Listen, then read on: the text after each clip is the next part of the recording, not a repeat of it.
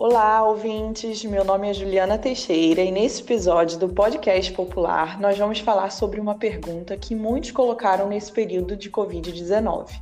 Temos mesmo que optar entre a preservação da economia ou de nossas vidas?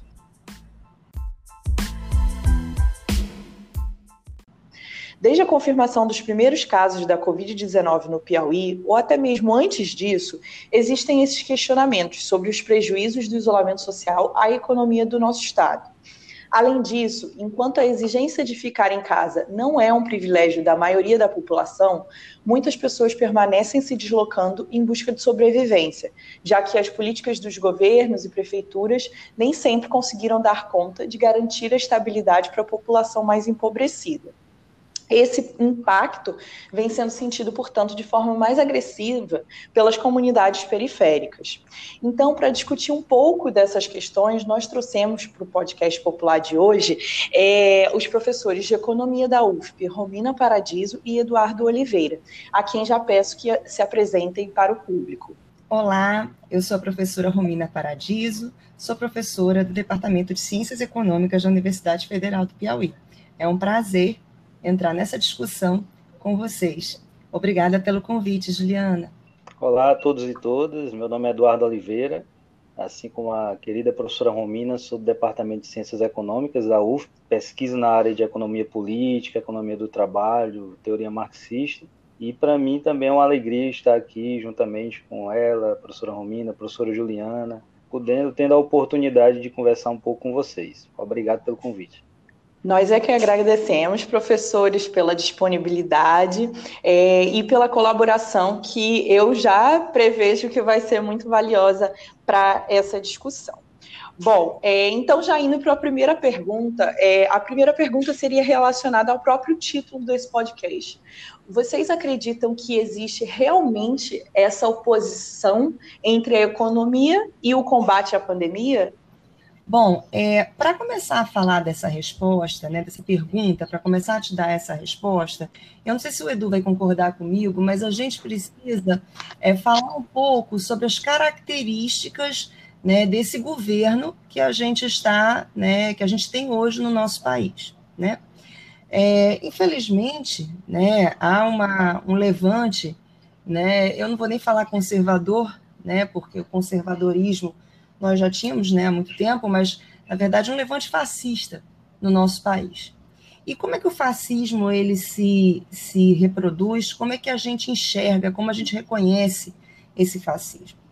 Algumas coisas são bem claras e a gente enxerga muito bem. Por exemplo, os valores familiares, né, tão reproduzidos, os valores religiosos, né, acima de tudo. Entendam bem, religiosos, não estou falando de Deus, estou falando de religião né? É, e também em cima de informações falaciosas, as famosas fake news.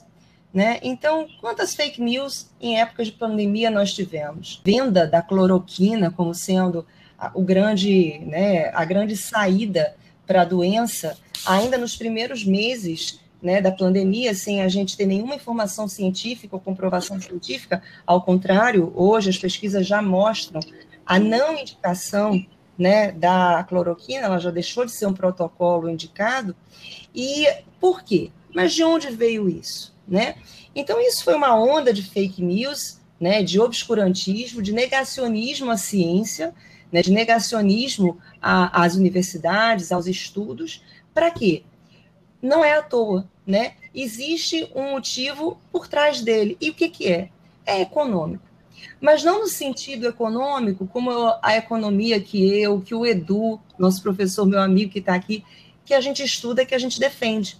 É a economia que é utilizada de forma beligérica, né? Então, por que essa cloroquina foi tão vendida, né? Então, assim, claro que existiam interesses que vinham lá dos Estados Unidos. O New York Times ele, ele colocou, ele fez uma matéria muito boa sobre isso, né? Das ligações dos assessores e da equipe do Trump, né? Com a Sanofi, empresa que era detentora da label, né, do, do, da cloroquina.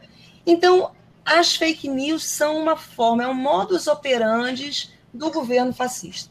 Né? No mesmo sentido né, da cloroquina né, e tantos outros, a gente tem com esse, esse antagonismo né, economia versus saúde. Né?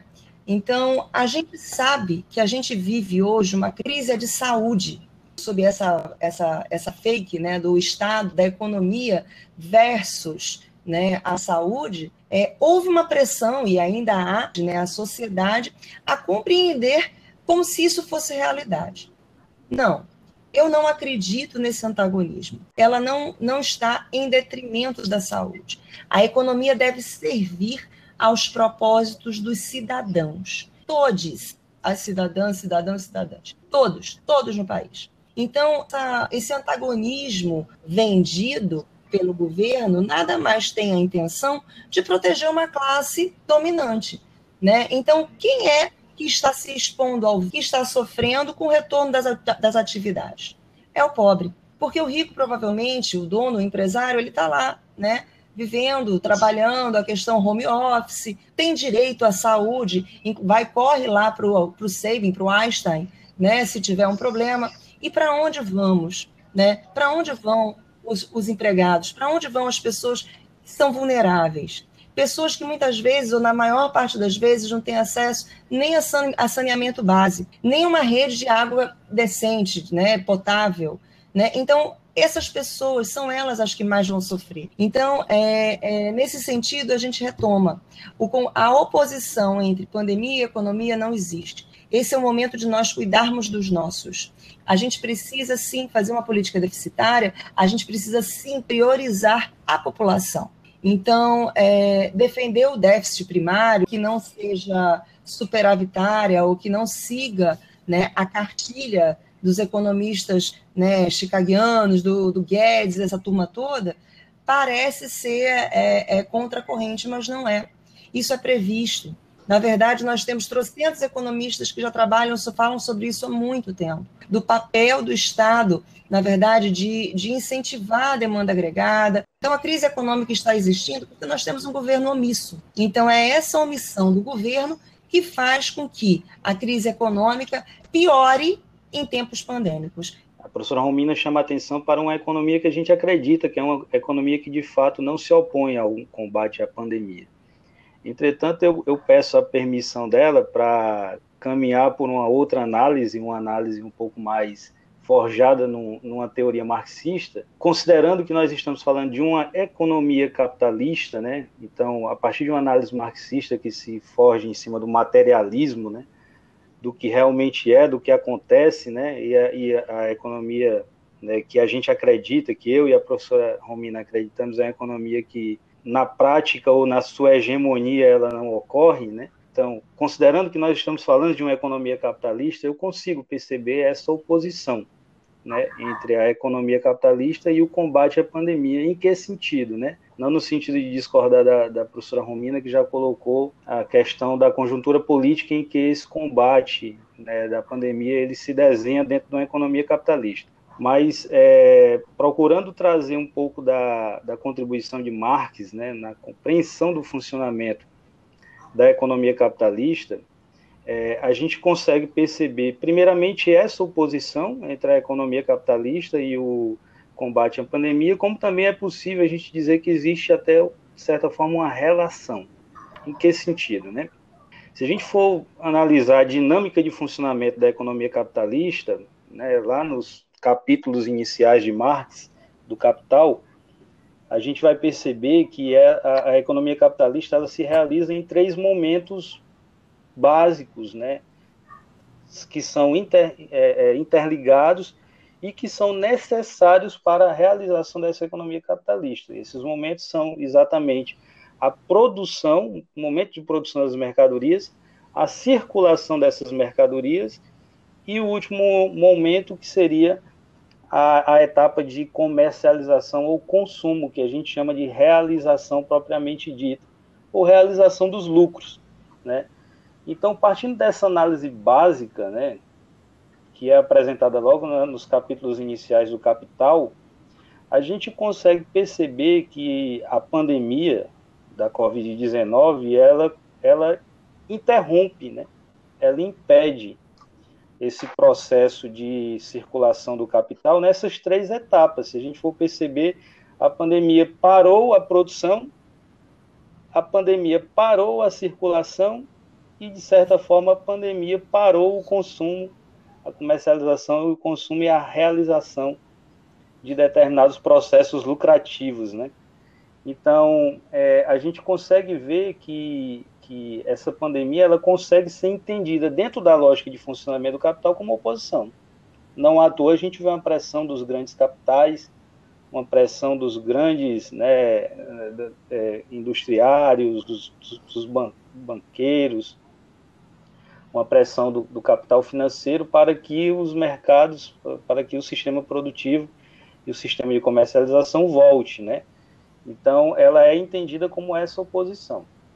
É, mesmo que a gente esteja experimentando hoje, né, na, na, na, sua hegemonia, o que a gente chama de hegemonia do capital financeiro, né, ou hegemonia do capital fictício, pegando as categorias marxistas, né, é, como a gente pode também observar na expansão do setor de serviços, né, o processo de, de terceirização, o processo de, de migração de uma economia, aquela economia tradicional, fordista, né, onde existe o predomínio da indústria, que ele dá lugar ao predomínio de uma economia é, fincada no setor de serviços, né? Mesmo que a gente esteja experimentando esse processo de transição que é histórico, é, a gente não pode deixar de perceber que dentro da literatura de Marx ele deixa claro que essas dimensões que eu acabei de citar, né, do capital financeiro fictício e do setor de serviços, são dimensões parasitárias do capital produtivo. Ou seja, tanto o setor financeiro quanto setor de serviços, eles estão intimamente ligados ao capital produtivo. E o, e o capitalismo que a gente experimenta aqui em Teresina não é um capitalismo diferente do capitalismo do resto do mundo, considerando suas particularidades, né? Então, é, sobre a relação que eu mencionei, né, que existe essa oposição e a relação, é, o que a gente pode perceber é que o, o, o Capital, e ainda me valendo dos, dos, capítulos iniciais de Marx, quando ele fala que o sistema capitalista ele é forjado numa grande acumulação de mercadorias, né? Então, é da essência do capitalismo a produção de mercadorias. E, e essa pandemia, é, ela gera, além de uma miríade de subprodutos que se apresentam como novas mercadorias ou novos negócios para o capital, e aqui eu me lembro muito bem de uma fala da Condoleezza Rice lá nos Estados Unidos quando teve aquele aquele terremoto, é, na verdade, aquele tsunami lá no Sri Lanka, né? Salvo engano, no Natal de 2004, 2005, quando o, o, o tsunami devastou ali a costa da, da, do Sri Lanka, né? E ela foi em público lá num pronunciamento, na época ela era secretária do governo americano, e ela dizia: Que bom que teve o tsunami, que é uma oportunidade dos nossos investidores mostrarem o quanto eles têm um bom coração para recuperar as, as terras devastadas pelo tsunami. Ou seja, é um, uma, uma economia da tragédia, né? Que você espera uma, uma pandemia, espera um tsunami para que você possa direcionar os seus recursos e e que na verdade não tem nada de bom coração, você está querendo reproduzir capital. Então, é, é da essência do capitalismo a produção de mercadorias e essa e, é, a gente vê também essa disputa, né, essa disputa dos grandes capitais, principalmente do setor sanitário, farmacêutico, químico, nessa luta comercial pela produção da vacina. É bem verdade que a gente tem muitos profissionais muitos governos, né, universidades, pesquisadores com fins humanitários. Mas a gente não pode perder de vista o grande capital do ramo sanitário, farmacêutico, da indústria química, que também está com os olhos nessa vacina com fins comerciais. Né? A gente vê o coquetel, o coquetel do, da, da AIDS na, na na África, a gente vê como, como é a política da, das grandes indústrias químicas na, na, na, África sobre a questão do ebola. Então, a gente não pode perder de vista que, que essa pandemia também acaba estabelecendo essa relação com esse novo mercado de um setor lucrativo que pode ser explorado pelo capital. É, e aí eu encaminho já para a nossa segunda, e eu acho que vai ser a nossa. É, vão ser duas perguntas, basicamente, o podcast, mas eu acho que é porque a gente está conseguindo dar conta é, da, de abordar as questões. E aí, essa segunda pergunta, eu, eu abriria primeiro para o professor Eduardo, em função das, da, dos pontos específicos que ele falou, é, que seria é, como vocês estão encarando, diante desse contexto que vocês tão bem apresentaram, a retomada das atividades comerciais. Né? A gente sabe que a gente está numa economia capitalista. Então, como é que vocês estão encarando essas, essa retomada das atividades comerciais, principalmente na cidade de Teresina, né? Porque a gente sabe que em cada cidade está sendo feito de uma maneira. É, vocês acham que está sendo feita da maneira adequada? É, estão sendo de fato pensadas garantias é, econômicas para as camadas mais empobrecidas da população? Como é que vocês veem esse cenário é, para a população teresinense? Eu, eu, compreendo que existem estudos né, que vêm sendo realizados, estudos sérios. Né? Inclusive, a gente teve um, um estudo que foi desenvolvido por uma equipe de pesquisadores que estava incluso o, o nosso querido professor Prancácio, né, do Departamento de Economia, que, tem, que deu uma contribuição muito grande a esse estudo, que tem contribuído na, nesse processo de decisão de reabertura da economia, não somente de Teresina, como do, do estado do Piauí. Então, assim, eu não posso negar que existem esforços que são realizados pelas universidades, né, no sentido de subsidiar os governos para a retomada da gradativa, uma retomada segura do ponto de vista sanitário para as populações, né? E assim, eu não sei bem dizer se eles estão sendo adequados.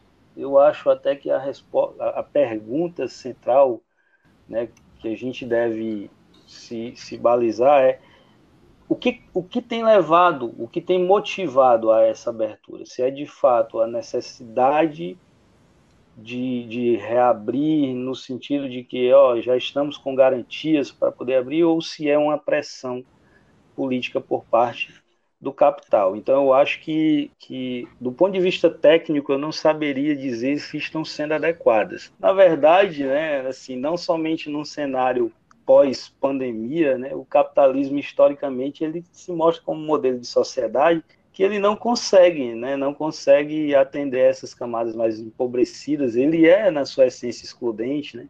Ele não consegue gerar empregos na sua totalidade. Eu não falo somente de empregos em números, né?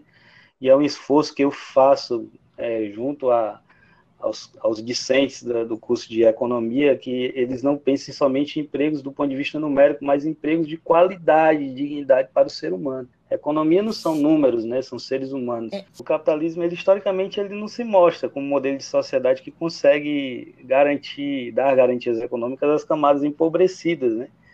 Então, falava da questão da geração de empregos, que ele não consegue dar respostas, empregos de qualidade, de dignidade para o ser humano, né? Porque eu falava que a economia ela, ela não são números, mas são seres humanos. Né? E a gente tem experimentado, né, num cenário histórico, né, é, inclusive pré-pandemia, né, obviamente, um processo de intensificação do desemprego estrutural, e isso no capitalismo central. Estamos falando aqui de, de países de capitalismo avançado, né, experimentando desemprego estrutural. Processo de intensificação de empregos informais, basta a gente olhar para a economia de Teresina, né, cerca de 70% do mercado de trabalho teresinense é informal, né? É, e, que, e que essas, é, essas experiências laborais elas são impostas aos trabalhadores né, com a falsa ideia de relações modernas de trabalho. Né? Então, assim, eu não vejo é, o, o, modelo capitalista como um modelo que ofereça garantias às camadas empobrecidas. Tem um, tem um livro bastante interessante do sociólogo americano Richard Sennett, que eu gosto muito de citá-lo, que é a corrosão do caráter, consequências pessoais do trabalho no novo capitalismo. Então, esse livro ele é bem lúcido nessa questão do quanto o capitalismo ele é degradante para o ser humano, é, no, sentido da sua experiência laboral, né? no sentido da sua experiência de, de, é, de ter um trabalho legítimo, que você reconheça aquilo que você faz, que você tenha prazer, que você seja bem qualificado por aquilo que você faz, e o capitalismo ele migra exatamente para o caminho contrário, para dizer, estamos te explorando na boa, né, trabalhador, estamos te explorando aqui, e tem que ser isso, porque não tem outra alternativa, é esse o capitalismo moderno, é esse o novo capitalismo, e tu tem que se adequar a ele. A professora Romina achou que tinha fugido da pergunta, mas ela não fugiu da pergunta. eu agora passo a palavra para ela, então, para saber o, o, posicionamento dela nesse sentido. É, é, Ju, mas eu vou te passar um segredo, não era fugir, não, era ver a pegadinha pro. era só brincadeirinha da gente. Não, mas aí, aí vocês que são economistas não entendiam a pegadinha. Mas assim, é, é para todo mundo compreender, porque na economia existem várias linhas de pensamento, né?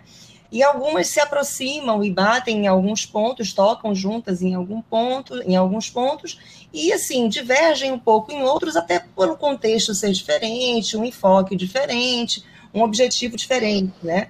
O professor Eduardo ele é um representante corrente marxista, uma pessoa que eu tenho um respeito imenso, até porque Marx, ele, a, a, a toda a contribuição que Marx dá para a análise filosófica, econômica, social, política, enfim, é, é fantástico. E quem não leu Marx precisa ler Marx para entender o mundo, né? E a economia, inclusive. Mas eu, eu trabalho um pouco mais com a linha keynesiana.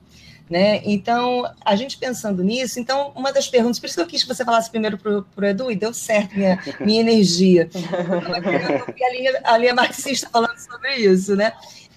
Mas eu acho que antes de falar se está certo ou se está errado, e aí eu, eu com certeza concordo com, com o que o professor Edu falou, é, mas só que antes de dizer isso, eu, eu queria falar por que, que isso está sendo feito dessa maneira. Né? Eu acho que esse é o problema. Por que, que o governo, por que, que a prefeitura, os governos estaduais estão tão preocupados com a retomada da economia e preocupados, porque de fato a fome mata. Né? Mas porque a gente teve um governo omisso. Enquanto está aí se falando, ah, porque o governo deu 600 reais, gente, não se iludam, o governo queria dar 200. Né? Então, essas bolsas que estão acontecendo agora tiveram um grande, um grande é, é, é, contributivo que foi tirar milhares de pessoas da miséria, linha da miséria que o Brasil tinha saído e que nós retornamos a elas, né, a ela nesses últimos anos de governo com perfil ultraliberal. Então, é, é, na verdade, a questão não é nem se a gente está fazendo certo, é, a questão é, por conta de uma omissão né, do Estado, do governo federal, a gente precisava fazer algo de ter um superávit primário, de ter uma emissão monetária, de, enfim, procurar endividamento, para de fazer políticas públicas de, de, de, distribuição de renda, é o governo federal. Né? Mas como o governo federal não fez seu papel a contento, ou começou a fazer de uma, muito tardiamente, então a pressão pela retomada da economia, ela se justificava. Né? E ela se justificava a partir dos pequenos empresários, ela se justificava a partir das pessoas que não têm acesso à renda, ela não se justificava para os rentistas, por exemplo, para os grandes empresários que continuavam tendo seus lucros. Por exemplo, vamos ver como é que a cadeia alimentícia, né, o setor alimentício teve um aumento lucro nesse período de mais 30% de farmácias e tantos outros setores essenciais que não pararam, né? Então, é, é, eu, eu, eu vou, eu só, como a gente está no finalzinho, eu só queria lembrar uma coisa e, e, afirmar uma coisa, né? Tantos estudos, mais de mil, mais de 100 mil mortos, 110 mil mortos, né? A gente precisa trabalhar, cadê qual é a cor do Covid? Né? Qual é a situação financeira e econômica Isso. Do Covid? Né? Quem é que está sofrendo mais com o Covid? Por que, que a gente precisa identificar isso? Porque são essas camadas populacionais que precisam e vão continuar precisando, por pelo menos um ano, políticas de distribuição de renda para manutenção de uma vida, mas não só de uma vida, de uma vida digna, de uma vida segura, porque todos têm direito à vida. Né? Então, é, ações a longo prazo para recuperar a economia de Teresina, eu diria, dependem muito do governo federal. E sim, nós dependemos do governo federal porque somos um Estado que assim trabalha, porque somos um país assim. Na verdade, isso não é nenhum problema nem nenhuma vergonha, não. A gente precisa, sim, de um governo que cumpra a Constituição, que cumpra a garantia de vida e vida digna aos seus, aos seus cidadãos. Então, é, nesse ponto, eu e o Edu, é, em vários pontos, a gente brinca, mas em vários pontos, até por conta dos nossos valores né, sociais e humanos, é, é, a gente conversa, né? A gente entra, a gente se encontra, né? A gente precisa Sim. de um governo que seja ético, que seja humano, que trabalhe para a sua população e não para as camadas mais é, é, é é, é, para as camadas da elite dela. Então é isso que a gente precisa. Então, professora Romina, mais uma vez eu agradeço, não só pelas contribuições, mas por, por, esse encontro de vida, que eu acho que é o que a gente tem, né? Como você falou no início, é, eu, eu às vezes falo bem é, enviesadamente sobre religião, mas eu tenho a minha religiosidade e eu acredito muito nesse encontro de, de vida, nessa energia e principalmente nesse encontro também que eu estou tendo aqui com o professor Eduardo, né? Que, como é, você falou, são a gente compactua dos mesmos valores sociais e humanos. E eu acho que isso. isso é o que é o mais importante na vida. Então, queria agradecer muito mesmo, está sendo uma grande honra, além de um um prazer estar aqui é, discutindo essas questões, aprendendo com vocês. É aquilo. Não peguei a piada econômica aí, porque eu sou de humanas. Desculpa. Vocês fazendo todas essas reflexões aí, pra gente fica difícil. Mas, ah, mas tentei acompanhar. Sim, coisas, cada um com suas contribuições que vocês detonam. Ninguém é. como vocês para escrever, para falar, para tudo. Queria também, professora, agradecer o espaço, né, a oportunidade de debater com a Romina, que, que, na verdade eu debato diariamente com ela, a gente é muito próximo, né? E, e como ela falou, a gente tem uma miríade de correntes dentro da economia, mas que os interesses, né, e os objetivos são incomuns, né? Então a gente se respeita muito e a gente aprende muito um com o outro, né? E também agradecer a oportunidade de estar aqui com você, professora Juliana, debatendo, né? Então fico feliz em poder contribuir e pela oportunidade do espaço. Né? É sempre uma alegria poder estar falando de uma forma, de uma linguagem também acessível, uma linguagem que possa chegar nas camadas populares, porque é para gente, para eles que a gente tem que servir, é para eles que a gente tem que falar e explicar e esclarecer. Obrigado. Novamente, Ju, eu queria agradecer a oportunidade de conversar com duas pessoas tão amadas e queridas como você, minha querida professora Juliana, e você, meu querido professor Edu. É, muito obrigada pela oportunidade. Eu que agradeço mais uma vez, professores, é, agradecer também ao nosso público e, em último lugar, mas não menos importante, agradecer a Sani Araújo, que está contribuindo demais para a execução dos podcasts, para a edição dos podcasts. Ela que me ensinou a mexer aqui na plataforma, então queria fazer esse agradecimento público também a Sani Araújo. É, então a gente continua se encontrando em próximos podcasts. Sugiro ao pessoal que está ouvindo que sigam a página do Facebook, sigam o Instagram da UP e acompanhem os próximos podcasts.